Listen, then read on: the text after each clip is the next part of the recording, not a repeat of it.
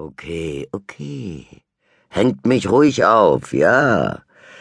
Ich hab den Vogel getötet, du lieber Himmel. Ich bin nun mal eine Katze. Es ist sozusagen mein Job, durch den Garten zu schleichen und süßen, schnuckeligen kleinen Piepmetzen aufzulauern, die kaum von einer Hecke zur anderen fliegen können. Was soll ich machen? Wenn sich mir so ein armes, gefiedertes Flatterbällchen praktisch ins Maul wirft. Es ist ja schließlich fast direkt auf meinen Pfoten gelandet. Es hätte mir ja wehtun können. Okay, okay. Da hab ich es halt ein bisschen geknufft. Muss Ellie mir deshalb ins Fell schluchzen, dass ich fast ertrinke, und mich drücken, dass ich fast ersticke? Ach, Kuschel, schniefte sie rotäugig und mit durchweichten Papiertaschentüchern um sich werfend. Ach, Kuschel, wie konntest du das tun? Wie ich das tun konnte?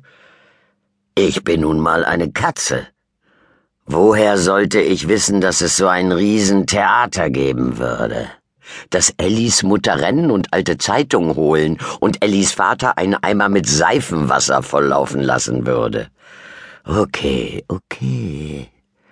Vielleicht hätte ich den Vogel nicht ins Haus schleppen und auf dem Teppich liegen lassen sollen. Vielleicht gehen die Flecken ja wirklich nie mehr raus. Nur zu, hängt mich ruhig auf.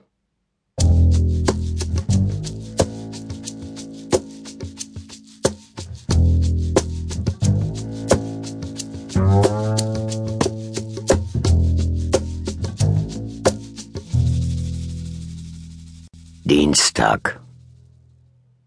Die kleine Beerdigung war richtig schön. Eigentlich wollten sie mich, glaube ich, nicht dabei haben. Aber schließlich ist das genauso gut mein Garten. Ich verbringe viel mehr Zeit darin als Sie. Ich bin die Einzige in der Familie, die ihn richtig nutzt. Aber von Dankbarkeit natürlich keine Rede. Ihr solltet sie mal hören.